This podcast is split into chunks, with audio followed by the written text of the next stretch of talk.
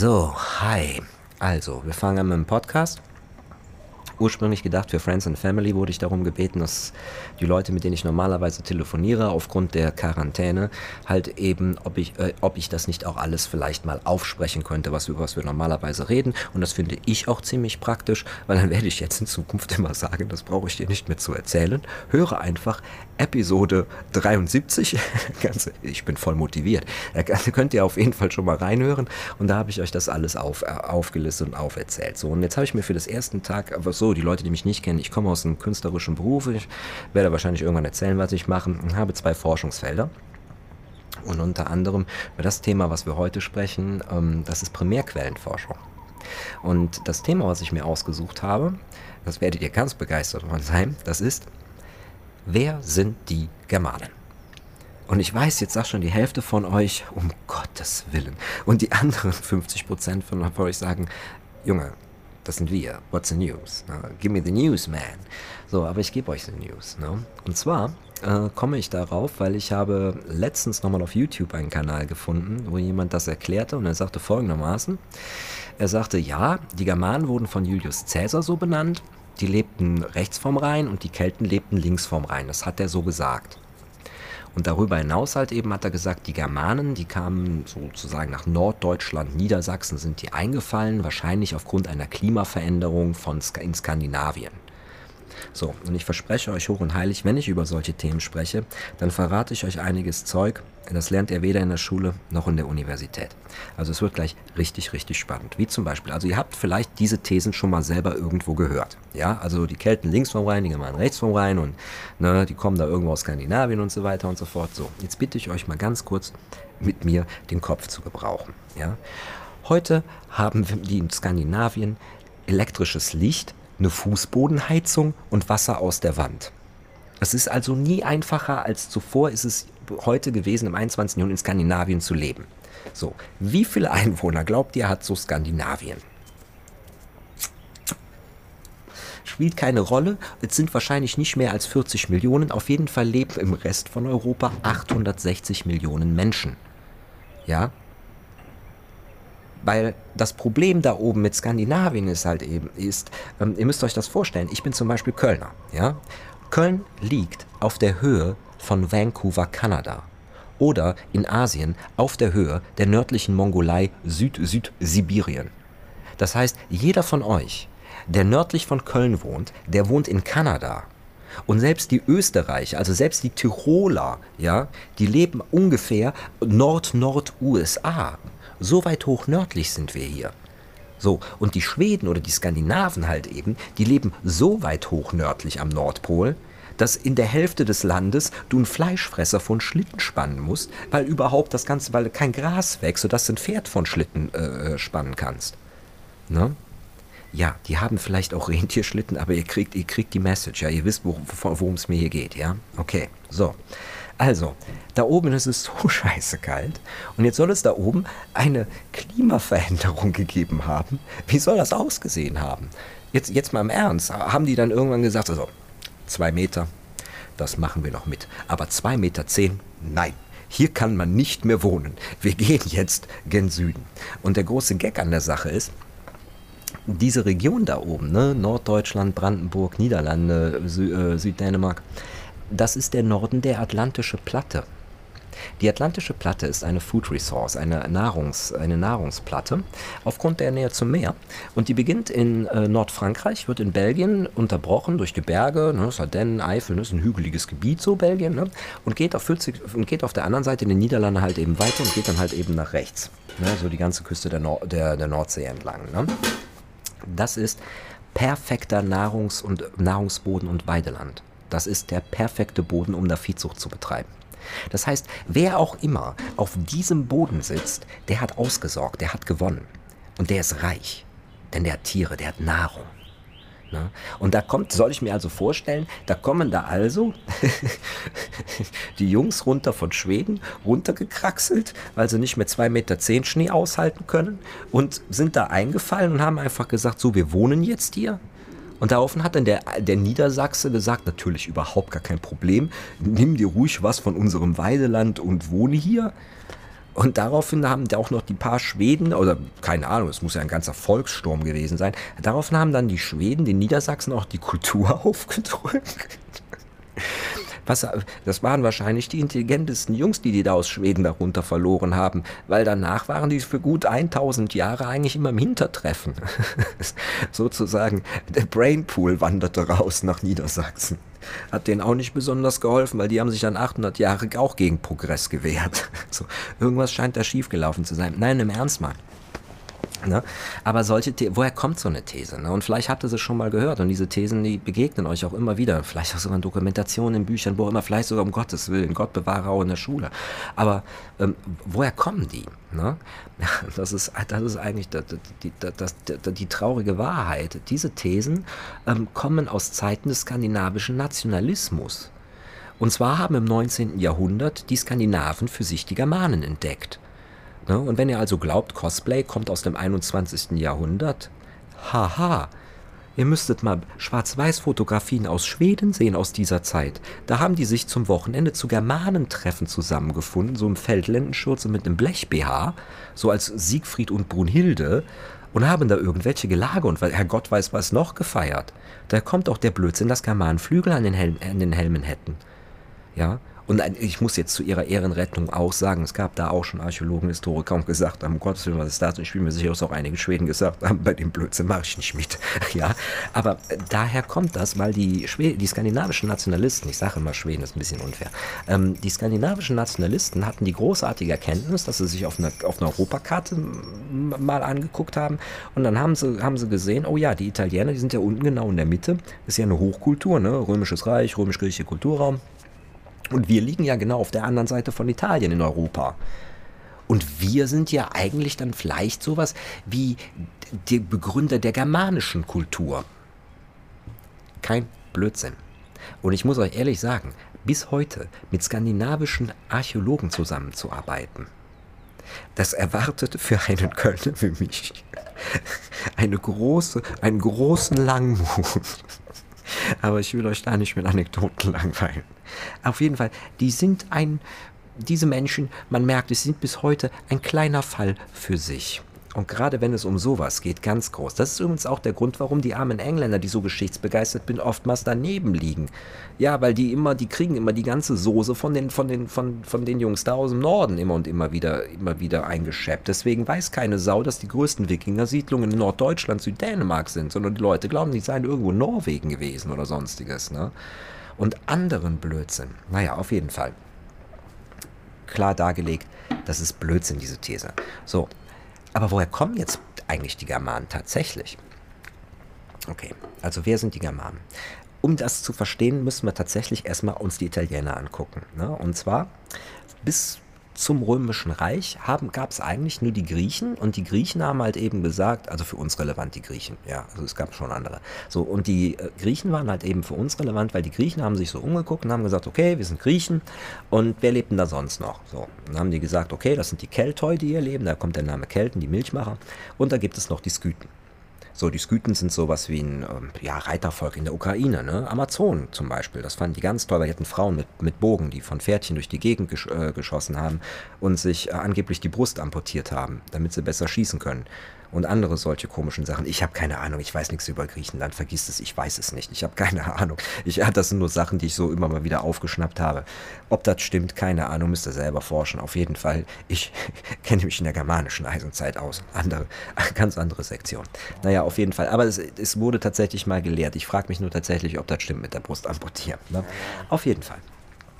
So, also die Skythen hatten sie halt eben und die, und die, und die Keltoi. Und deswegen ging man so ein bisschen davon aus, in Südeuropa halt eben, das sind so die Nationen, die so nördlich von uns leben. Ne? So, aber hier kamen die Italiener. Und wer sind die Italiener eigentlich? Die Italiener, das sind griechische Kolonien gemixt mit italienischen Einheimischen die da vorher äh, lebten. Ne? Zum Beispiel die Etrusker, habt ihr vielleicht schon mal gehört. Etruskisches Eisen, also wenn ihr jemals nach Italien fährt und da bietet euch jemand Eisen an, Etruski-Eisen oder keine Ahnung, wie die das nennen, auf jeden Fall Etruski mit C geschrieben.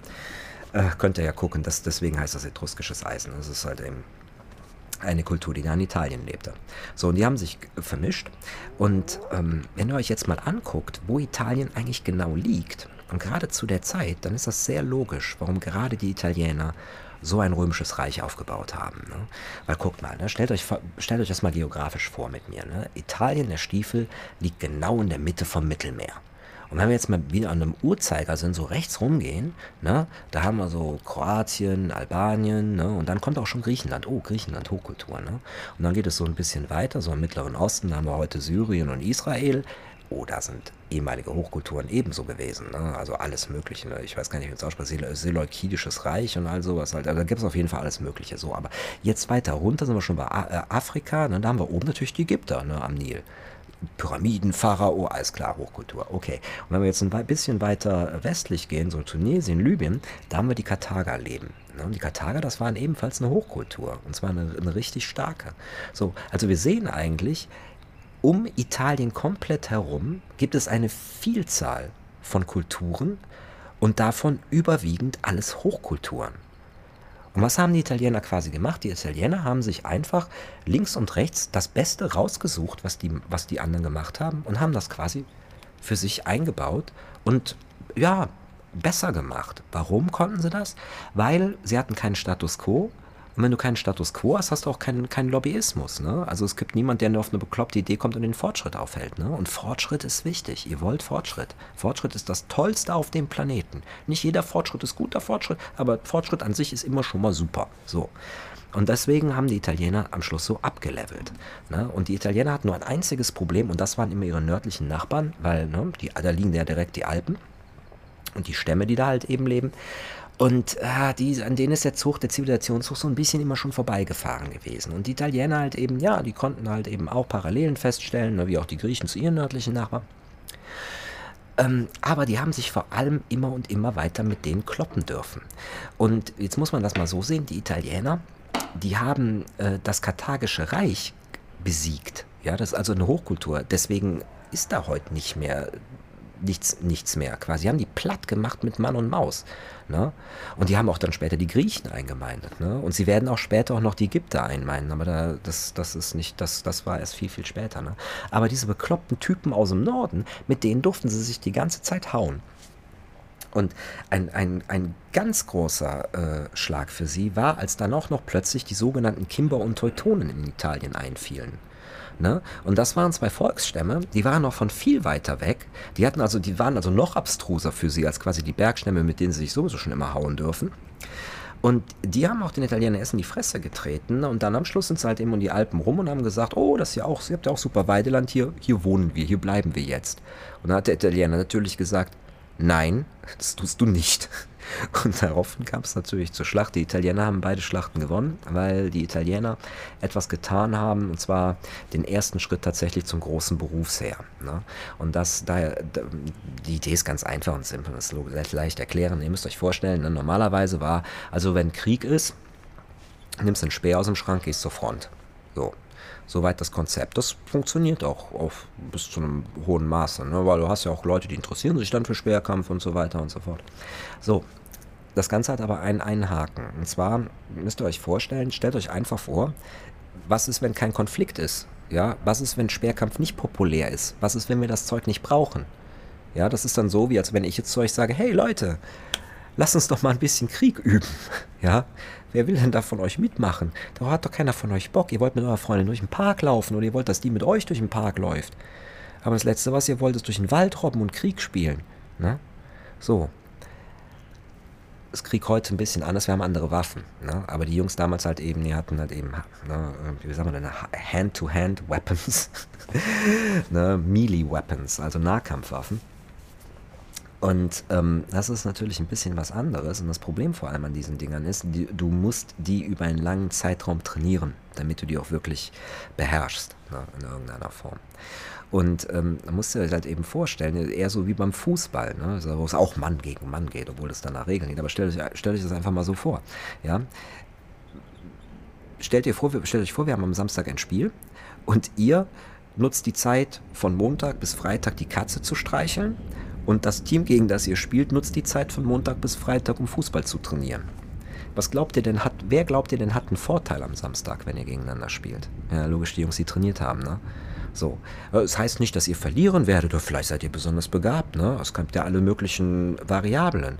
Und genau das ist das Problem, weil ihr spielt da nur Fußball. Wenn es um Leben und Tod geht, dann wollt ihr keine Variablen. Ja, im Krieg vertraust du nicht auf Glück. Wenn, wenn, wenn das Leben auf dem Spiel steht, ja, gehst du keine Risiken ein. Oder sagen wir mal so, du versuchst die Risiken zumindest zu minimieren, wo du sie minimieren kannst. Und das ist genau das Problem, was die Italiener ebenso erkannt haben und pragmatisch wie sie sind, haben sie daraufhin gesagt, pass auf, wir müssen unser Heer aus der Gesellschaft auslagern, wir bauen ein Berufsheer auf. Und genau das haben sie also quasi gemacht. Und das sind die römischen Legionen, die ihr überall in allen Filmen und so weiter durch die Gegend marschieren seht. Ne? So, und dann gab es halt eben einen Provinzhalter, ich nenne das jetzt mal so, ich, recherchiere, ich recherchiere das nicht groß vorher. Ne? Leute, wenn ihr euch da jetzt Jahreszahlen und sowas interessiert, googelt die bitte selber, ja, ich rede hier frei Schnauze. Ähm, also einen, äh, wir haben Provinzhalter in äh, Nord, Nordwest ist das ja, Nordwest, äh, Nordwest äh, Italien, ähm, oben Alpenrand, äh, Südostfrankreich, so, so, so die Ecke. Ne? Da war der aktiv. Und ähm, Julius Caesar sagt halt eben, Leute, wir haben ein Problem. Der Schweizer findet die Schweiz doof und möchte jetzt gerne in Südfrankreich wohnen. Er hat sie nicht Schweizer genannt, sie hießen damals Helvetier. Ja, die Helvetier. Also die Helvetier haben keine Lust mehr auf die Alm und wollen an die See. Und ähm, äh, daraufhin hat Julius Caesar gesagt, das geht vorne und hinten nicht. Das sind viel zu viele Menschen. Die können wir nicht einfach durch unsere Provinz latschen lassen, kommt gar nicht in Frage. Und wir haben noch ein ganz anderes Problem. So ist, wenn die nicht durch unsere Provinz latschen, ja, dann destabilisieren da die ganze Region, weil da leben Menschen.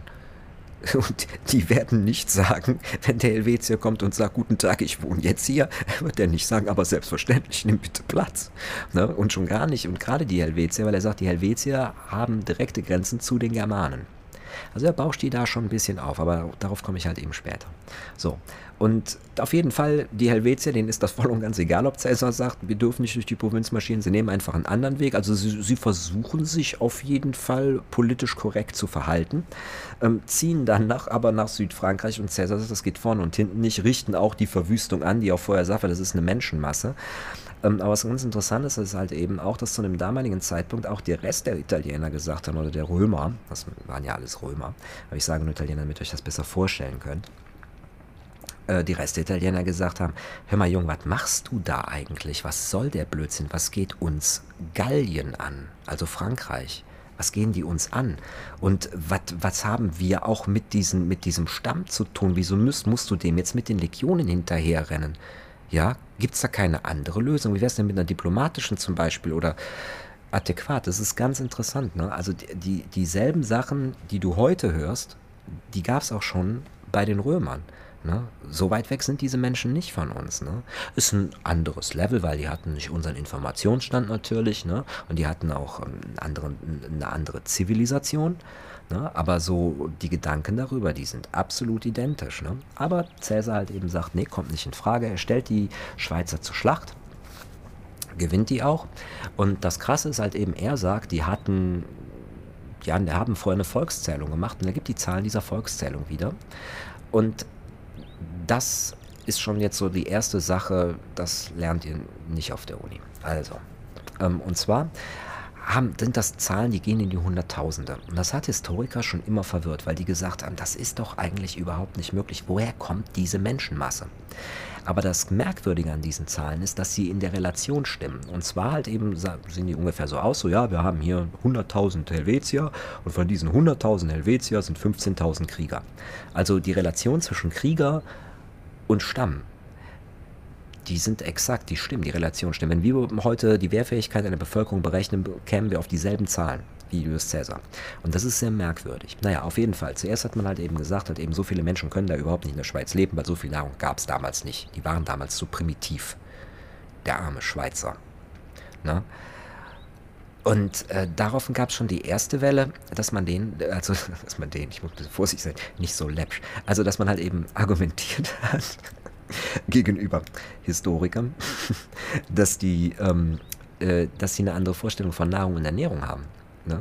Weil ähm, unsere Ernährung von heute ist nicht dasselbe wie eine Ernährung von vor 2000 Jahren. Nicht nur in dem, was wir essen, sondern auch die Früchte, die wir essen und die die Leute auch hatten, das sind nicht mehr dieselben. Ne? Ich erzähle da immer gerne die Apfelanekdote. Ne? Es gibt so einen Test, der Unterschied zwischen Apfel und Zitrone. Ich weiß, ob der Säuregehalt oder irgendwie so, irgendwas kann man da messen.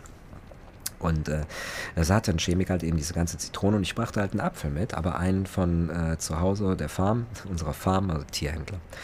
Ähm, Bauernhof, aber Tierhändler waren meine Großeltern. Und ähm, äh, also ein Apfel, der da halt eben noch stand, ein guter altdeutscher Apfel.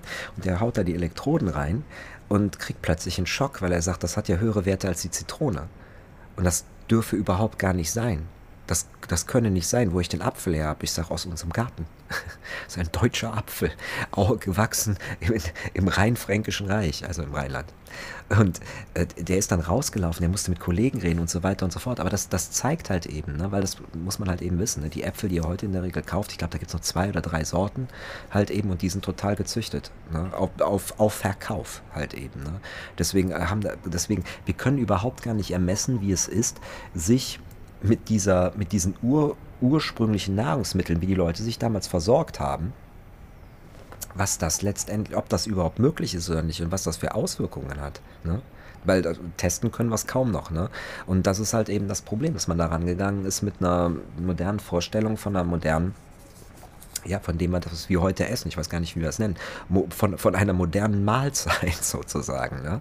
So, das war das Erste. Nachdem wir das halt eben hatten, und es ist, glaubt es mir bitte, es ist die ganze Zeit so Historiker und Essen äh, und Nahrung. Die, gerade die Briten, die sind da ganz groß. So, da gibt äh, eine Anekdote noch, eine einzige. So, die Briten, ein, ein britischer, ein britischer äh, Historiker hat mal berechnet, dass halt eben äh, das gar nicht so sein kann, dass die Leute damals so viele Pferde gehabt haben, weil ein Pferd frisst doch so und so viel. Ne? Und dann hat er das berechnet anhand von Großbritannien und hat dann, kam dann letztendlich zu dem Schluss, also so viele Pferde können die Leute damals nicht gehabt haben, wie, wie, wie, wie, wie wir immer tun. Fun Fact. Aus der Landwirtschaft diesmal die Leute haben damals in Kühen gerechnet, ja, so in der römischen Zeit, in der Eisenzeit. Also die Römer waren immer ganz, also alles war eine Kuh. Warum? Weil eine Kuh ist das größte Nutztier, was die meisten Ressourcen verzehrt. Ja? Und zwar, wie sieht das aus? Eine Kuh frisst doppelt so viel wie ein Pferd. Heißt, wenn du eine Kuh halten kannst, kannst du zwei Pferde halten. Und die Leute hatten damals alle Kühe. Das zeigt das halt eben. Das nächste Problem ist, dass die Briten schon immer Nahrungsprobleme hatten auf ihrer Insel. Ja, deswegen, die haben da schon seit, seit keine Ahnung, wahrscheinlich hat schon der Neandertaler versucht, da irgendwas aus dem Boden rauszuholen. Also auf Großbritannien hast du schon immer Nahrungsprobleme ohne Ende. Deswegen kannst du auch nicht einfach irgendeine Studie in Großbritannien machen und die dann mal eben so über ganz Europa umschlagen. Ja, das stimmt dann für die und von mir aus auch für deren Insel, aber das hat dann nichts hier ne, mit der atlantischen Platte oder guckt euch Tschechien an da. Ne? Auch Nahrungsgebiet und sowas halt eben. Ne? Nichts zu tun. Naja, auf jeden Fall. Äh, Bevölkerungszahlen, genau. So, das war das erste Problem. So, und später haben dann ähm, Militärhistoriker einfach berechnet, hm, dass diese Zahlen ja gar nicht stimmen könnten, weil das hätte zur Folge, dass der Zug, der dann halt eben aus der Schweiz nach Südfrankreich zieht, eine Riesenlänge gehabt haben müsse, mit so und so viel Ochsen, so und so viel Wagen und so weiter, pipapo, alles drum und dran. Und das wäre ein Zug gewesen, ich sage jetzt irgendeine Zahl, von 30 Kilometern und das wäre absolut unvorstellbar. Also selbst mit heutigen Mitteln, ja, wäre das mit größten Aufwendungen verbunden, so einen Zug zu machen. Und jetzt kommt die erste Sache, wieder, wieder ein Punkt, wo, ähm, was ihr nicht so leicht in der Uni lernt oder in der Schule. Und es wird ein bisschen bitter. Ja, aber folgt mir und ich verspreche euch, es löst sich, löst sich auf, aber es hat auch gleich etwas direkt mit den Germanen zu tun. Es ist also eine spannende Angelegenheit. Und zwar müsst ihr Folgendes verstehen. Diese Menschen, das sind polygamische Kulturen. Aber was heißt das, polygamische Kultur? Poly polygamische Kultur heißt, ein Mann kann mehrere Frauen haben. Okay, werdet ihr jetzt sagen, Dankeschön, bin ich glücklich, dass wir es nicht mehr haben. Ja, aber stellt euch mal vor, was glaubt ihr eigentlich, wieso die Frauen das damals mit, mit sich haben machen lassen? Und warum die das noch bis heute mit sich machen lassen? Ist komisch, ne? Vielleicht sind die einfach nur alle dumm und ungebildet. Pro-Tipp: Geht niemals zu einem Mädchen aus einer polygamischen Kultur und meint, ihr seid cleverer als die. Weil jetzt kommt nämlich der Punkt. Mir hat nämlich das eine äh, südamerikanische Häuptlingsfrau erklärt. Und die sagte zu mir, weißt du? Ich finde es auch nicht toll, dass der da jetzt eine 20-Jährige geheiratet hat. Aber eine Frau allein, die kann keine 20 Kinder kriegen. Und Kinder sind wichtig in unserer Kultur. Und da ist mir dann auch das Licht aufgegangen, weil ich komme aus einer Familie mit sehr starken Frauen, ähm, wieso die das haben mit sich machen lassen.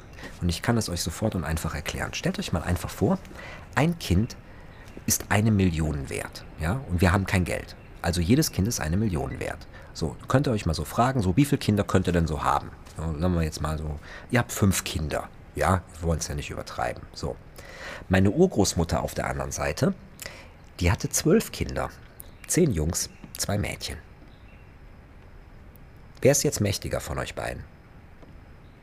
Ja, natürlich. Da könnte natürlich keiner sagen, ich, man muss ja nicht mächtig sein. Ja, ja, okay, kein Problem. Ich bin, wir sind gern dein Boss, ja. Aber ihr könnt euch schon mal vorstellen, nicht jeder tickt so wie ihr. Also irgendeiner von euch wird auf jeden Fall auf die Idee kommen, hm, wenn wir nur fünf Kinder haben, vielleicht sollten wir noch eine zweite Frau mit hinzunehmen. Und das führt automatisch zu einer anderen Familienperspektive. Ne? Oder nimmt die Jungs, die alle zehn Kinder haben, ja, die hören doch da nicht auf. Die fangen doch auch an zu rechnen. Hey Mann, wir haben 10 Millionen. Was wäre, wenn wir 20 Millionen hätten? Ja, es ist genauso wie auch heute. Ne? Wer hört denn bei 10 Millionen auf? Ja, wenn's, wenn, die, die, die holen dann 20 und wenn sie 20 haben, holen sie 30. Und wenn sie 30 haben, die, die, die, bis sie Milliardäre sind. Und selbst dann sind die Leute immer noch nicht glücklich. So sieht die Realität aus. Ne? Und wenn, na gut, heute haben wir Geld, aber wenn das halt eben Kinder sind, ja, ist doch absolut logisch, dass du, äh, selbst wenn du, wenn du, wenn du, wenn du schon zwölf Kinder hast und die Option, hm, warum nicht, ne? Aber ja, aber wie das halt eben wann funktioniert. Ne? Ihr müsst euch das folgendermaßen vorstellen. Wir denken heute über eine Familie. Das ist so ein Zusammenschluss von zwei Individuen. Die haben auch beide einen unterschiedlichen Job, die machen irgendwas zusammen und die haben halt eben das gemeinsame Projekt. Die sagen, ja, wir finden uns so toll, wir möchten gerne zusammenbleiben, also bauen wir ein Haus ne? und vielleicht kommen irgendwann Kinder gewollt oder Bums, da sind sie plötzlich da. Und ähm, ja, dann wird halt eben so weitergelebt. Das ist so unsere heutige Vorstellung von Familie. Für die Leute in polygamischen Kulturen ist das nicht so. Und zwar sehen die Familie eher wie ein Club, wie ein Verein dem jetzt alle angehören und den jetzt auch alle versuchen, nach bestem Wissen und Gewissen nach vorne zu bekommen. Ja? Also sozusagen, wenn ein Mann und eine Frau sich zusammenschließen, dann ist das sowas wie eine Clanbildung schon. Ja? Und das bedeutet, dass wenn du jetzt zwei Frauen hast, dann sind, sehen die ihre Kinder nicht als autark der einen oder der anderen Frau zugehörig. Nein, das sind gemeinsam deren Kinder. Die alle arbeiten zusammen in dieser Familie wie in einem Verein. Und das erklärt euch dann auch sofort, wieso heute noch Leute, die aus polygamischen Kulturen kommen, die haben ja auch diese Konservativen uns in der westlichen Welt immer erzählen, dass unsere Familien scheiße seien. Das ist der Grund. Weil wir natürlich, das ist natürlich ein Unterschied wie Tag und Nacht. Ne? Und man muss natürlich auch ein bisschen vorsichtig sein. Heute haben die auch alle Geld. Ne? Deswegen, ich kann euch das sagen, ich war mit einem Mädchen aus so einer Kultur äh, zusammen. Ich kenne die so ein bisschen und ähm, ich kann euch auf jeden Fall sagen, ähm, das ist ein Zickenkrieg, die wohnen auch nicht zusammen. Also die haben unterschiedliche Apartments und so weiter und so fort. Also das ist, das ist Krach ohne Ende. Das ist kein angenehmes Leben. Ne? Weil äh, natürlich brauchen die heutzutage auch keine, die brauchen keine Kinder mehr. Ne? Kinder sind dann nicht heute auch für die nicht mehr wichtig. Hm wenn sie einen gewissen Zivilisationsstand erreicht haben. Ne? Aber ich kann euch auf jeden Fall sagen, das kann euch dann da als Mädchen passieren. Also ihr habt einen Freund oder einen Bekannten oder sonstiges und der kommt dann plötzlich auf euch zu und sagt dann halt eben, hör mal, ich habe zwar eine Frau, ich bin zwar verheiratet, aber hast du nicht Lust, mich auch zu heiraten, sozusagen auch meine Frau zu werden? Dann haben wir doch ein viel größeres Einkommen. Ne? Das passiert. Ne? Und ähm, einer Kanten von uns ist es sogar passiert, weil es ist illegal in dem Land einfach sich eine Zweitfrau zu nehmen ohne die Erlaubnis der Frau. Und daraufhin halt eben, was einige Männer machen, ist dann ihr, ihre Jugendliebe auch noch. Also es war ihre Jugendliebe, die hatten ein Kind, ich glaube zwei Jahre alt, ähm, und auch Mittelstand. Also glaubt nicht, dass ich euch hier von Bananenblattkäuferinnen erzähle. Ja? Also Mittelstand, Oberschicht. Auf jeden Fall ist dann ihre Jugendliebe über die Grenze, hat eine zweite Frau geheiratet und sie wusste davon alles nichts. Wie sie davon erfuhr, weil die zweite Frau plötzlich bei ihr anrief und sagte, ja, hallo, äh, sie beanspruche ja so ihren gemeinsamen Mann, sie möge bitte mal ein bisschen zurücktreten, sie möge auch ein bisschen Zeit mit ihrem Mann langsam mal verbringen. Und da ist die quasi, ja, ist das Telefon aus der Hand gefallen. Hat sich natürlich sofort scheiden lassen. Dann erkennt man auch polygamische Kulturen, ist also, die haben ganz einfache Scheidungsrechte. Wenn ihr wissen wollt, wie das zum Beispiel bei den Germanen war, ja, pack deine Sachen und geh. Ne? Wenn Kinder da sind, ja, die Kinder bleiben, weil die Kinder gehören dem Verein, die gehören dem Club, ja. Aber du, du kannst, du kannst machen, was auch immer du willst, jederzeit. Ne? So, und das erklärt euch übrigens auch, warum es so patriarchalische Gesetze dann da gibt und warum das auch alles automatische patriarchalische, ja, Kulturen letztendlich werden, weil ihr müsst euch das so vorstellen. Ähm, also nicht wirklich Kultur, wir müssen ein bisschen vorsichtig sein. Ne? Aber ähm, warum sind da sind Männer immer so in diesen ganzen Schriften halt eben bevorzugt, wie auch bei den Germanen zum Beispiel? Ne? Da konnte sich nur ein Mann vor Gericht behaupten. Ne? Oder die ganzen Gesetze waren immer nur, nur Söhne erben. Ne? Eine Frau konnte nur erben, wenn alle Söhne tot waren. Wie kann das sein? Ne? Das lässt sich einfach logisch einfach erklären. Ne? Stellt euch mal einfach vor, wir sind, ihr seid ja nicht in eurer Fünf-Mann-Familie oder beziehungsweise äh, ihr, ihr bleibt ja monogam, also ihr seid sieben Mann zusammen. eurer, ihr seid ja nicht alleine, sondern ihr seid ja mit mir Spinner und meinen 30 Kindern, drei Frauen und mir ja ein, ein Stamm. Ja, und es, und es wird auf jeden Fall Probleme geben. Irgendeine Zwistigkeit wird es geben. Und wir wollen aber auch den Stamm am Leben halten. Also unser nächstes großes Projekt. Weil umso mehr wir sind, umso größer ist unser Schutz. Umso mehr Raum haben wir. Umso stärker sind wir. Es ist eine Welt ohne Regeln. Ja. Und dafür haben wir bestimmte Gesetze. Nur wie, wie bauen wir die jetzt auf? Ja, weil jetzt stellt euch mal vor, ich meine, so ein einfacher Fall ist ja einfach geklärt. Ne? Ich hack einfach eine Eiche um und mache ein Kanu draus und das war eigentlich eure Lieblingseiche. Ja, da haben wir schon den ersten Zwist. Ne? Aber was passiert, wenn da plötzlich jemand tot rumliegt und alle roten Pfeile zeigen in meine Richtung? Ja, sage ich ganz einfach, ist gar kein Problem. Jo, das war die zwölfjährige Frieda, die könnt ihr gerne aufhängen. Dann mache ich weiter und dezimiere im Stamm nach meinem eigenen Gutdünken, so wie ich möchte. Ja, das ist ja ein bisschen blöd, ne? So, und daher kommen halt eben diese Gesetze, weil ihr müsst euch Folgendes vorstellen. Ja, bei 30 Kindern kannst du die kleine Frieda rausnehmen, hört die Familie auf zu existieren, ist die Familie angreifbar? Nein. Was ist jetzt, wenn du eine der Frauen nimmst? Hört dann die Familie auf zu existieren? Ist dann die Familie angreifbar? Ja, vielleicht, aber nicht unbedingt. Was ist aber, wenn du den Mann rausnimmst? Ja, dann kann die ganze älteste Generation sozusagen sich nicht mehr vermehren. Die stehen still. Und das ist der Grund, warum Männer sich nur vor Gericht behaupten konnten, beziehungsweise sie waren quasi zuständig dafür, diesen ganzen Haufen an Menschen zu managen. Und dann hat man die dafür für Verantwortung gezogen. Und da musstest du natürlich aufpassen. Ne? Weil, wenn dann ein Mord passiert, kann ich nicht auf die kleine Frieda zeigen, dann muss ich zu Gericht. Und dann muss ich da stehen und dann muss ich sagen, ähm, ja, das müssen wir irgendwie ermitteln. Ja? Ich bin also, ich kann mich nicht wie die Achse im Walde benehmen. Und das ist der Grund, warum diese ganzen Gesetze patriarchalisch sind und warum man gesagt hat, nee, Jungs erben als allererstes. Und erst wenn kein Junge mehr da ist, dann schwappen wir das rüber auf die Frauen, weil das Problem ist nämlich, die Frau kann einfach gehen und die kann wechseln.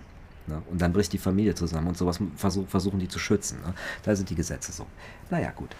Das wird gleich sehr, sehr wichtig. So.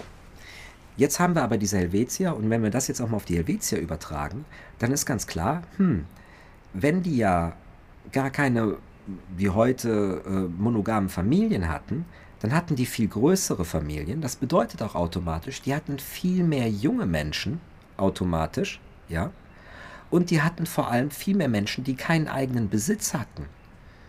Weil, das ist zum Beispiel auch so eine Sache, wir wissen zum Beispiel überhaupt gar nicht, äh, was da zum Beispiel Julius Caesar als Krieger bezeichnet oder nicht. Ne? Weil das Problem ist folgendermaßen. Nach römischem Recht bist du mit zwölf Jahren erwachsen, nach germanischem Recht mit 15. Wie haben denn das die Schweizer, die Helvetier gehandhabt? Da haben wir überhaupt keine Ahnung von, was die gemacht haben. Ne? Und das ist halt eben das Problem. Das heißt zum Beispiel, es kann zum Beispiel tatsächlich heißen, dass die Jungs, die da als, die da als Krieger bezeichnet hat, die nach römischem Recht bezeichnet hat. Also das waren 13-Jährige vielleicht. Und keine Ahnung, ob die einen Speer hatten oder nicht. Der Punkt ist aber vor allem, ihr müsst euch vorstellen, wenn du mit 15 erwachsen bist, also tun wir mal schon so, das sind germanische Verhältnisse, ne, dann hast du ja keinen Besitz. Ne? Du hast zwar ein Speer und Schild und du bist jetzt auch Teil des Stammes und nicht nur deiner Familie, aber äh, ja, da poppt ja jetzt nicht eine, eine, Kuh auf und eine Farm und eine Frau und ein Schwein und was weiß ich sonst noch alles, ne? Sondern du bist abhängig von deinen Eltern. Und du lebst natürlich auch noch mit deinen Eltern für eine, für eine Zeit, bis die dir helfen, ein Haus zu bauen. Also hoffe ich zumindest, dass man das nicht, dass das dann nicht alles auf dir lastet, so ein Langhaus, das ein Mann zu zimmern. Sehr traurig. Naja, auf jeden Fall. Ja, aber das zeigt halt eben. Und ich habe damals schon einige Jahre her, mal auch diese Zahlen durchgerechnet hat, eben nach diesen neuen Gesichtspunkten, dass es sich hierbei um eine polygamische Kultur handelt. Und das Interessante halt eben dabei war, es kam dann ungefähr raus, also 10.000 Familien so im Schnitt. Schon im, schon im Falle dessen davon ausgerechnet, dass die dass die alle älter sind, also dass mehr eigener Besitz existiert. Und das ist das ganz Krasse halt eben. Und das beantwortet auch immer diese hohen Bevölkerungszahlen, weil die Familien, es gibt viel weniger Familien und die Familien sind viel, viel größer, als wir uns das heute vorstellen können. Ne? So, auf jeden Fall.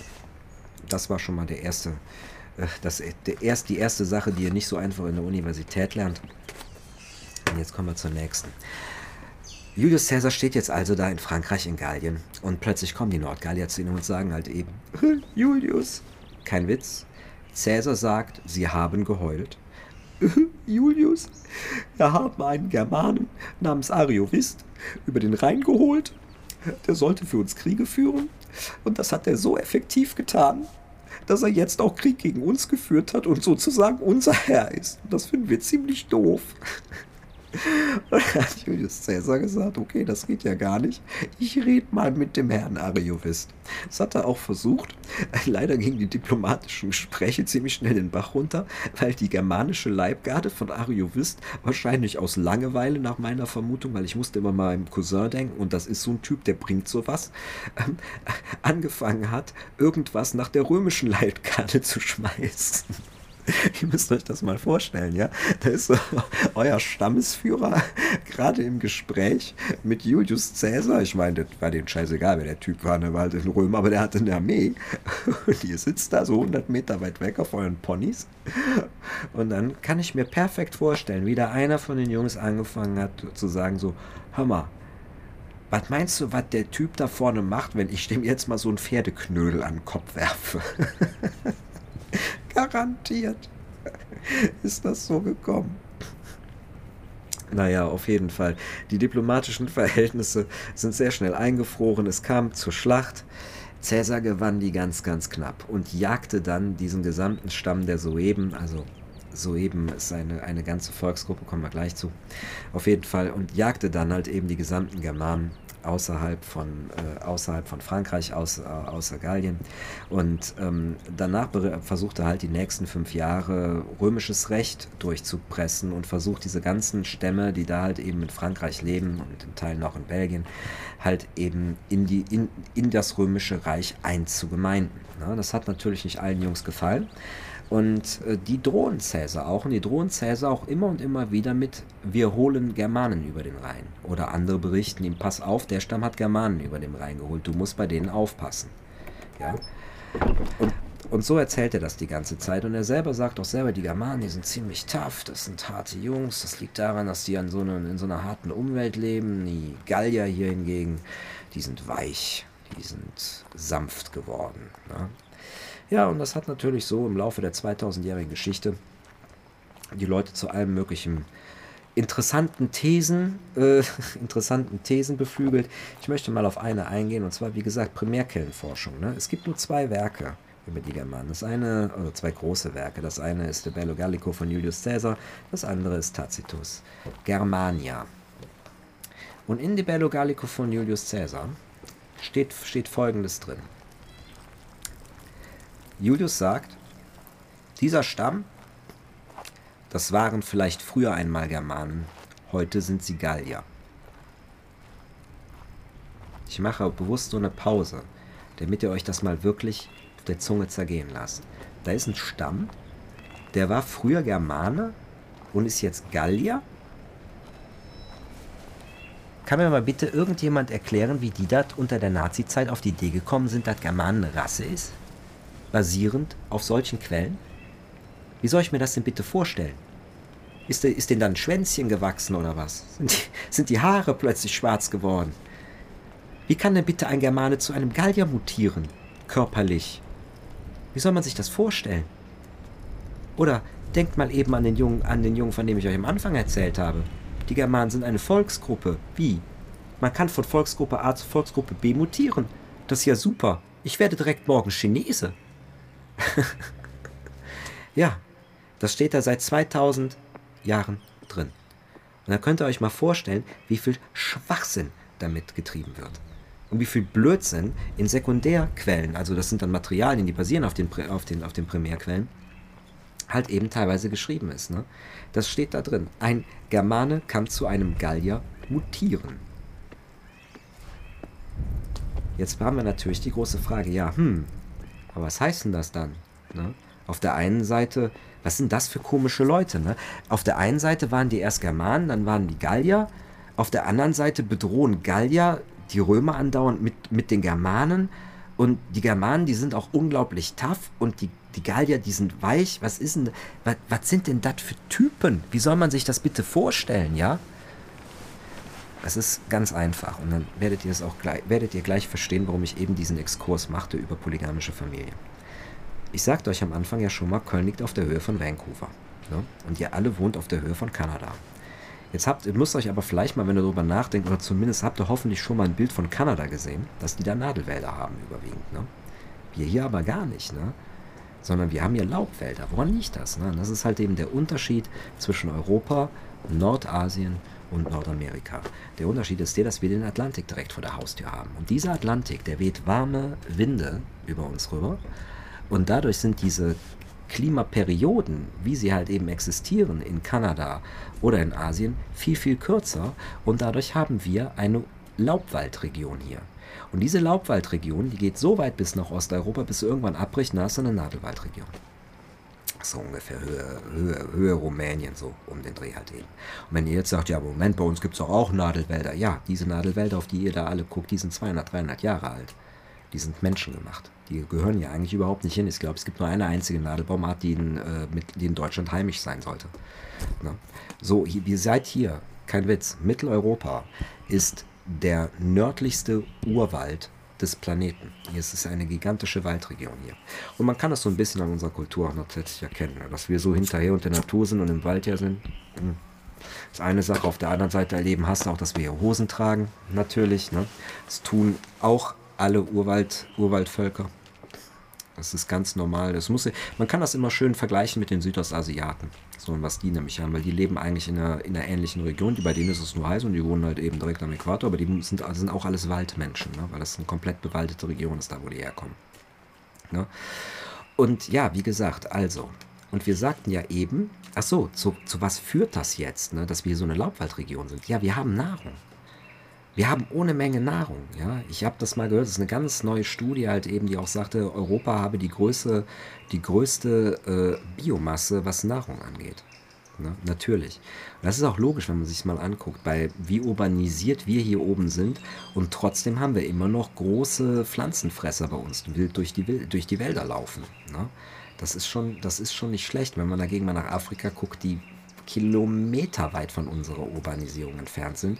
Und die haben heute schon Probleme ne? in diesen ganzen Savannenregionen. Weil die Tiere denen die ganze Zeit da durchlaufen, aus dem einfachen Grund, weil du kriegst so, in, auf, Gra, auf, auf, Gras ist nicht so viel Nahrung. Du musst die ganze Zeit ziehen, wie im Wald. Ne? Also Elefanten zum Beispiel, ne? so Savannenelefanten, ne? die laufen ja die laufen ja Kilometer von A nach B. Ne? Waldelefanten machen das nicht. Ne? Die bleiben, die finden halt eben mehr Nahrung. Ne? Und das ist es halt eben. In Europa gibt es Nahrung für viele, für viele Tiere, aber auch für viele Menschen. Aber nicht für alle. Und das bedeutet Konflikte. Und ich sprach ja eben von der polygamischen Kultur. So interessant das vielleicht jetzt für den einen oder anderen klingt, das hat eine Kehrseite. Und zwar folgende. Denkt mal mit. Wenn Kinder ja Vermögen sind, dann schenkt ihr die ja nicht einfach weg. Aber ihr habt ein Problem. Es werden immer zu gleichen Teilen Mädchen und Jungs geboren. Das heißt, eine Familie wie die von meiner Urgroßmutter, die zehn Jungs hat und zwei Töchter, die hat einen Gegenpart. Und die haben zehn Töchter und zwei Jungs. Und die haben jetzt folgendes Problem. Die können ihre Töchter nicht einfach an den Wildfremden geben. Weil das ist Verlust. Meine Großmutter, die konnte einfach sagen, so, ja, ihr, wenn die zehn Jungs heiraten, dann haben wir 20 Millionen reinbekommen, da können die beiden Töchter von mir aus den, den, den Scheich von Persien heiraten, das ist mir egal. Ne? Ja, aber wenn du zehn Töchter hast, dann hast du ein Problem. So, was machst du also? Du sagst halt so, der kleine Frieda, kleine Frieda, darf ich dir vorstellen, dass dein Cousin, den heiratest du jetzt. Wenn der Cousin nicht da ist, dann sagst du einfach, nimmst du einfach deinen Halbbruder. Oder wenn der auch nicht taugt, nimmst du deinen Bruder. Schätzt mal, wie hoch die Inzestrate in polygamischen Kulturen ist. Irgendeine Zahl. Ich sage es euch, 50% nach einer UN-Studie basierend auf dem islamischen Raum. 50%. Und jetzt könnt ihr natürlich sagen, ja gut, das war den Leuten damals sicher total egal, ob da einer mit einer Gehirnschädigung oder nur mit drei oder mit drei Ohren durch die Gegend gelaufen ist. Who cares? Äh, ja, aber es gibt ein ganz anderes Problem. Nämlich, weil, überleg doch mal, wir haben jetzt einen Mann und als Mädchen bist du gesetzt. Ja, findest du auf jeden Fall einen Typen. Also auf jeden Fall ein Dach über dem Kopf. Kein Problem. Ja, du hast ausgesorgt von dem Moment an, seitdem du geboren wurdest. So, ein Mann, drei Frauen. Das heißt, du konkurrierst also schon mit den Männern, mit den, mit den, mit den, mit den anderen Männern, weil die mehr Frauen haben können als du. Darüber hinaus aber noch versuchen die Familien, ihre Töchter bei sich zu halten. Die geben die auch nicht raus. Was bedeutet denn das? Du hast einen riesen Männerüberschuss. Und was sollen die Jungs jetzt machen? Was machen die Jungs denn jetzt? Sagen die einfach, dann springen wir halt eben in die Nordsee. Nein, natürlich. Was ist, alle Jungs, jeder Junge will ein Mädchen. Alles, was lebt, braucht Liebe. Na klar, versuchen die auch ein Mädchen zu kriegen. Nur wie, wie kriegst du denn jetzt ein Mädchen? Ja, indem du deinen Status erhöhst, ne? indem halt du, du quasi zum Scheich von Persien wirst, sodass das keine Rolle mehr spielt. Und wie machst du das? Wir haben ja eben von der Umgebung gesprochen, ne? vom, von unserem Umfeld, unserem Environment, unserem Lebensraum. Ja, Konflikte. Und wie macht man das? Und das hat uns Tacitus in, in äh, Germania wundervoll beschrieben. Und zwar, sobald du 15 bist, bist du erwachsen. Ja? Dann kannst du dich sogenannten Kriegsherren, Kriegsbanden anschließen. Und wir können das gerne mal kurz durchspielen. Nimm an, ich bin jetzt Kriegsherr Ryan. Tada!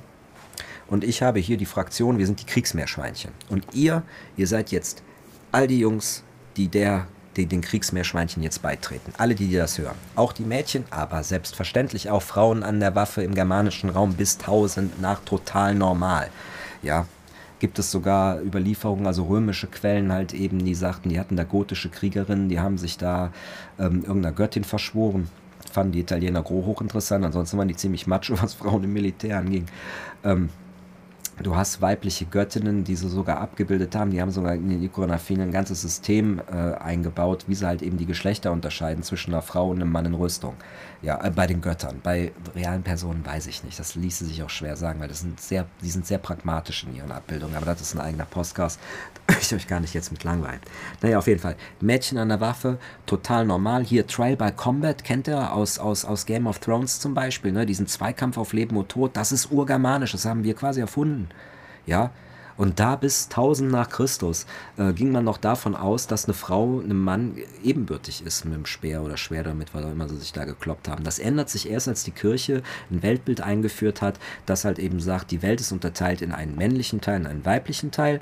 Und dann fielen Waffen halt eben in den männlichen Teil und dann durften Frauen nicht mehr äh, an der Waffe üben also zumindest offiziell, ja. Aber daraufhin ändern sich dann auch die Gerichtskämpfe und letztendlich versiebt das total. Nein, also auf jeden Fall, alle Mädchen, die das hier hören, sind herzlich dazu eingeladen, mit an der Front zu kämpfen. Wer nicht will, der kann von mir aus kochen im Hintergrund oder was weiß ich, rumschmieden oder was euch auch immer Spaß macht. Keine Ahnung, die Pferde füttern, ist mir auch egal. Auf jeden Fall, wir sind jetzt die Kriegsmeerschweinchen. Und jetzt habe ich ein großes Problem weil ne, ich habe ja, ich habe eine große Familie, ne? wie gesagt, drei Frauen, 30 Kinder und ähm, die muss ich ja alle schon mit Nahrung versorgen und jetzt seid ihr auch noch da. Ja, und ihr wollt ja auch am, dreimal am Tag eine warme Mahlzeit und wahrscheinlich wollt ihr auch noch Geschenke und, und Huldigung, wenn ihr besonders tapfer wart. Ja, vielleicht wollt ihr mal ein Pferd von mir haben oder so. Wo nehme ich das ganze Zeug denn überhaupt her? Wir sind ja eine Kriegsbande, also gucke ich mal, wo wir das zu, wo wir das holen können. Und was mache ich folgendermaßen?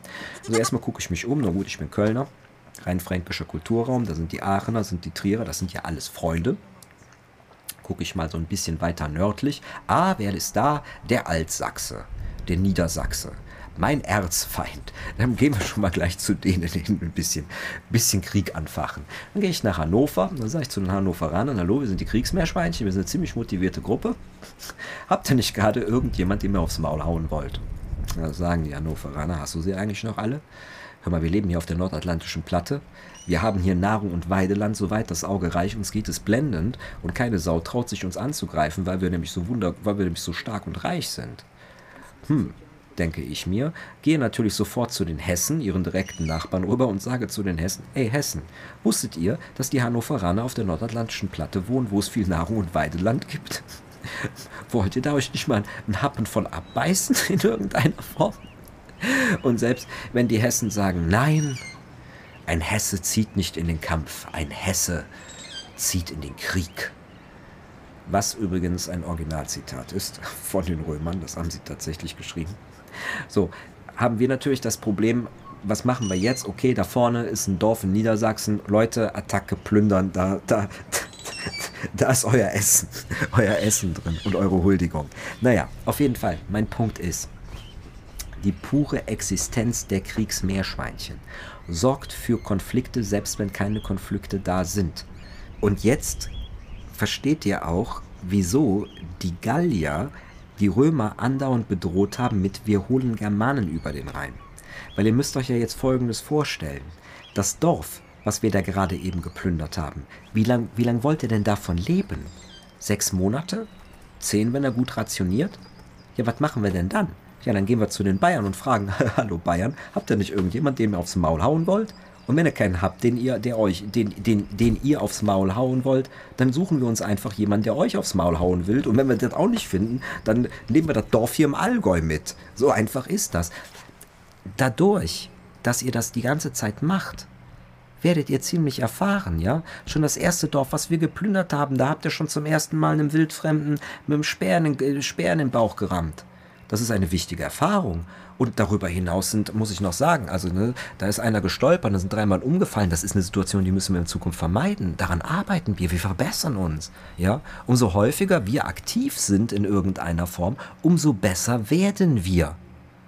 Und genau das ist damals passiert weil viel Konflikte sorgen automatisch dafür, dass das Skill-Level, das Erfahrungslevel immer höher und höher und höher und höher geht. Und deswegen brauchen wir auch nicht das Equipment und die Zivilisation der Römer, um, den ganz schön gefähr um gegen die ganz schön gefährlich vorzugehen. Weil die Römer haben ja ein Berufsheer. Ne? Und ah, vielleicht sollte ich das jetzt nicht zu ausweiten. Auf jeden Fall, das Problem, was die Römer teilweise hatten, ist, die haben ziemlich junge Leute halt eben direkt mit an die Front gesteckt in irgendeiner Form. Ne? Und äh, so viel Einsätze hatten die nicht, auch nicht in der Armee. Ne? Und deswegen, das ist auch der Grund, warum eine, die Germanen, obwohl sie noch nach dem alten System wie auch die Griechen noch gefahren sind, halt eben, so eine schlagkräftige Truppe waren. Ne? Auch wenn sie nicht das Equipment hatten, die hatten halt eben mehr Veteranen. Und diese Veteranen hatten viel mehr Erfahrung im Durchschnitt und hatten deswegen ein höheres Erfahrungs- und Fähigkeitslevel. Und das ist das ganze Geheimnis. So, und wenn wir uns das jetzt nochmal alles zusammenziehen, dann ist es ziemlich logisch, was heißt eigentlich Germane? Germane kommt daher, dass Cäsar quasi nach Frankreich rein ist, nach Gallien, und plötzlich gesehen hat, hör mal, diese Gallier hier, mit denen wir uns auch die ganze Zeit kloppen, ne? Die haben ja nur zu 50 Prozent mit uns was gemeinsam. Aber zu 50 Prozent sind ja auch irgendwie Fremde. Was ist das? Dieses, dieses Fremde, ja? Das ist, muss ein Teil sein, der nördlich von uns irgendwo liegt. Und nachdem er die Jungs gesehen hat, sieht er plötzlich, ja, warte mal, das sind ja überhaupt gar keine Sküten. Die, die kommen ja überhaupt nicht aus irgendwelchen Ebenen. Die kommen ja aus dem Wald. Und deswegen hat er gesagt, wir brauchen einen neuen Begriff. Und deswegen kommt der Begriff Germane. Und Germane heißt nichts anderes außer Söldnerkultur. Genau das beschreibt es. Und deswegen kann er nämlich sagen, diese Leute hier, diese Gallier, die waren früher eine Söldnerkultur, die waren früher Germanen. Heute sind die Gallier, heute sind die zivilisierter. Und dass das Wort weich damit reinfließt, das ist einfach eine korrupte Übersetzung des Latein. Das ist ein, das ist ein ganz, das ist wieder ein Thema für sich. Ey. Das wird Latein die ganze Zeit wortwörtlich übersetzt. Deswegen hast du sowas. Ne? Was er damit aussagen will, ist eigentlich, die sind, die Gallier sind die Zivilisationsleiter hochgeklettert, aber die haben noch nicht den Progress gemacht, den die Römer bereits gemacht haben ne, mit dem Berufsheer auslagern und so weiter und so fort. Genau das möchte er halt eben, das will er damit sagen. Die haben nicht mehr diese, ja, die haben nicht mehr so viele Konflikte, ne, wie die wie sie, wie sie vorher hatten, weil vorher, weil die kommen ja sozusagen auch aus dem germanischen Raum. Ne? So. Und das erklärt dann deswegen auch, warum andere Stämme ihn die ganze Zeit mit den Germanen bedrohen. Aus dem einfachen Grunde, weil das bedeutet, wenn ein Stamm Germanen über den Rhein holt, die Jungs können kämpfen. Und das tut der nicht, weil er jetzt so friedlich dahin vegetieren möchte. Das heißt, wenn Germanen auf im gallischen Boden irgendwo rumhocken, dann ist das gefährlich. Dann hast du da Jungs, die auf jeden Fall selbst, wenn sie friedlich sind, anfangen können, plötzlich mit ihrem Kriegsdienst und so weiter und so fort. Und dann hast du den jungen Überschutz und dann fangen die selber die Konflikte halt eben an. Und genau das wollten sie vermeiden. Und genau deswegen haben die Römer entschieden, dass der Rhein halt eben am besten die natürliche Grenze ist. Aus dem einfachen Grunde, die Flüsse, wie sie heute kennen, ja, das sind ja keine Flüsse mehr. Ne? Ein Fluss, der hat normalerweise bis zu 10 Kilometer äh, Sumpfland, Umland, da kann also ein Fluss, der Hochwasser hat, das könnt ihr euch gar nicht vorstellen. Das sieht aus wie ein See. Ja? Also wenn ihr mal zum Beispiel so in, äh, ich weiß nicht, wo, also zum Beispiel Amazonas, ne? Wenn ihr da, falls, falls ihr mal auf einer Boot, Boottour im Nebenarm im Amazonas seid, achtet mal auf Folgendes. Ne? Also bei der Regenzeit, ähm, fährst du da mit deinem Bötchen und dann versperrt dir ein Ast oder sowas den Weg und dann musst du den Ast abhacken. Und wenn du dann, nochmal zur, zur Trockenzeit letztendlich durchflutest, dann ist der Ast, den du noch unter deinem Boot abgehakt hast, plötzlich drei Meter über dir in der Luft. Ne? So sieht das aus. Es ist unglaublich. Ne? Und äh, unsere Flüsse müssten eigentlich, das auch, müssten eigentlich auch so aussehen. Ne? Und ich kann das deswegen nur sagen. Ich hatte damals eine Lateinlehrerin oder eine Latein- oder Geschichtslehrerin, Geschichtslehrerin war es, eine Geschichtslehrerin, die hat sich darüber kaputt gelacht, dass im De, Bello Gallico sich Julius Caesar über Seiten lang darüber ausließe, dass er da eine Brücke gebaut habe über den Rhein. Ne? Und äh, dann letztendlich danach seine vergebliche Schlacht, die dann auf der anderen Seite versucht gegen die Soeben zu führen, nicht wirklich funktioniert hat. Ne? Ja, ihr müsst ja mal so einen Fluss angucken, ey. Und dann sagst du mir nochmal, in der Eisenzeit da eine Brücke zu bauen, in so kurzer Zeit, da kann ich selber nur sagen, ich habe den größten, größten, größten Respekt vor allen beteiligten Italienern, die diese Brücke da gebaut haben. Ne? Und der einfache Grund, der brauchte da überhaupt nicht zu verheimlichen. Ich meine, es ist, es ist, es ist was geschönt. Teilweise hat man auch den Eindruck, und es gibt auch ein paar Abenteuergeschichten in Bello Gallico, wo man so sagen muss, da stimmt vorne und hinten was nicht. Aber ähm, das hast du bei allen Militärs, ne? So an sich halt eben, es gibt so den, die Idee, dass man, dass man sagt halt eben, die Bello Gallico, das handelt sich dabei um ein Propagandawerk von Julius Caesar. Ich kann dazu nur sagen, wenn das Propaganda sein soll, ist Caesar ein Idiot. Ja, aber das ist die schlechteste und schlimmste Propaganda, die man jemals irgendwo geschrieben hat. Aus dem Eingang, das kann man alleine daran sehen, dass für die nächsten 2000 Jahre alle Deutschen sich auf dieses Buch gestürzt haben und die Germanen hochgejubelt haben. Ja, wir, wir waren sogar so weit, dass wir so auf die Idee gekommen sind, dass es sich da um eine Rasse handeln könne. Ja, was ist das denn für eine Propaganda? Das ist, der wird der Feind aber perfekt dargestellt. Und dann gibt es dann so findige Leute, die halt eben sagen so, ja, ja, ja, Du verstehst das nicht. Das Problem ist folgendermaßen. Der stellt die Germanen nur so großartig dar, weil er damit ja, er hat sie ja besiegt. Und das sind ja seine großen Erfolge. Wo ich dann nur denke, so, du glaubst, so funktioniert das Militär, ja? Wie in einem Hollywood-Film oder so. Das kannst du total knicken, Mann. Das kriegen die doch mit. Die sind doch da nicht im Vakuum allein in, in, in, Gallien, in, in Gallien da für sich. Hör mal, du brauchst einen Monat, da bist du von Dänemark in den Alpen in Europa. Ja, als damals Teutoburger Schlacht, habt ihr vielleicht schon mal gehört, ne? wo die guten Altsachsen dafür gesorgt haben, dass erst ein, im Jahre 1600 eine Kanalisation in Berlin stand, weil sie die Römer rausgeworfen haben. ja, man kann alles von zwei Seiten aussehen. Ähm, ähm, Schlacht am Teutoburger Wald haben die die nur drei, drei Legionen weggenommen nur drei Legionen, keine Ahnung, wie viele Leute das waren, 10.000 wahrscheinlich, nehme ich jetzt mal an, sage ich jetzt mal so, 10.000 Mann. Ne? Na, auf jeden Fall, das hat die gesamte italienische Kultur erschüttert, von oben bis unten, weil da war vom Reichen, dem Offizier bis zum armen Schlucker aus der Infanterie, irgendeinem Bauernsohn, jeder mit dabei.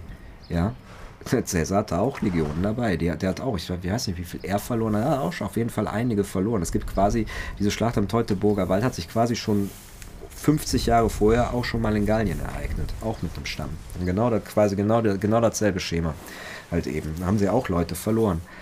Was willst du denn da machen? Und wenn ich jetzt ernsthaft Julius Caesar ins Bein pinkeln wollte, hör mal, das, das sind, das sind 10.000 Menschen. Glaubst du, da finde ich keinen Unteroffizier und kann ihn mal kurz fragen? Sag mal, hier steht das, dass ihr glorreiches Blablabla eine Schlacht geschlagen hat. Und was ist, wenn der plötzlich sagt, ich erinnere mich da an keine Schlacht, da waren nur fünf Mann auf der Reise.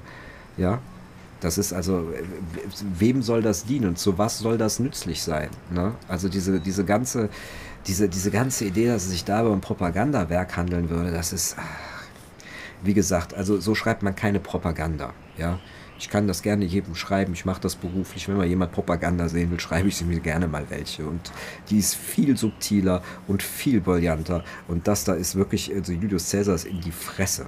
Ja, also ist gar kein Vergleich. Aber wir halten halt eben nochmal fest, die Germanen, Germanen sind eine Söldnerkultur. Was der Name genau bedeutet, wissen wir nicht. Es stimmt nicht, dass die äh, nur auf der rechten Seite des Rheins lebten und die Gallier lebten auf der linken. Ne? Also das ist, das ist, eine, das ist eine, eine, Fehlinterpretation, die da, die, da, die da drin steht, deswegen kam man da drauf. Ne? Und wir halten, wie gesagt, fest, Germane bedeutet Söldnerkultur. Eigentlich. Und jetzt können wir uns mal die Frage stellen, ihr fragtet ja eben, what the news, man? Ja, die News ist, es gibt gar keine Germanen mehr.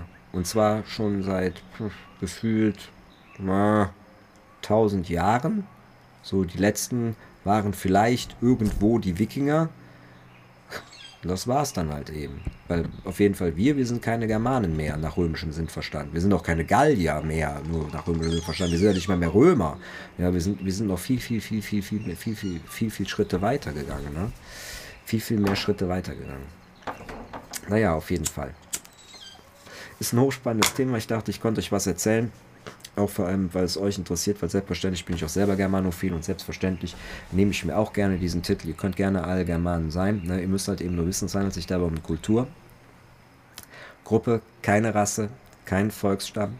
Und eine Kultur bedeutet leider für alle, ob euch das passt oder nicht, dass selbst wenn Mama oder Papa aus Afrika oder Asien kamen und ihr seid hier hoch aufgewachsen, dann gehört ihr leider mit dazu.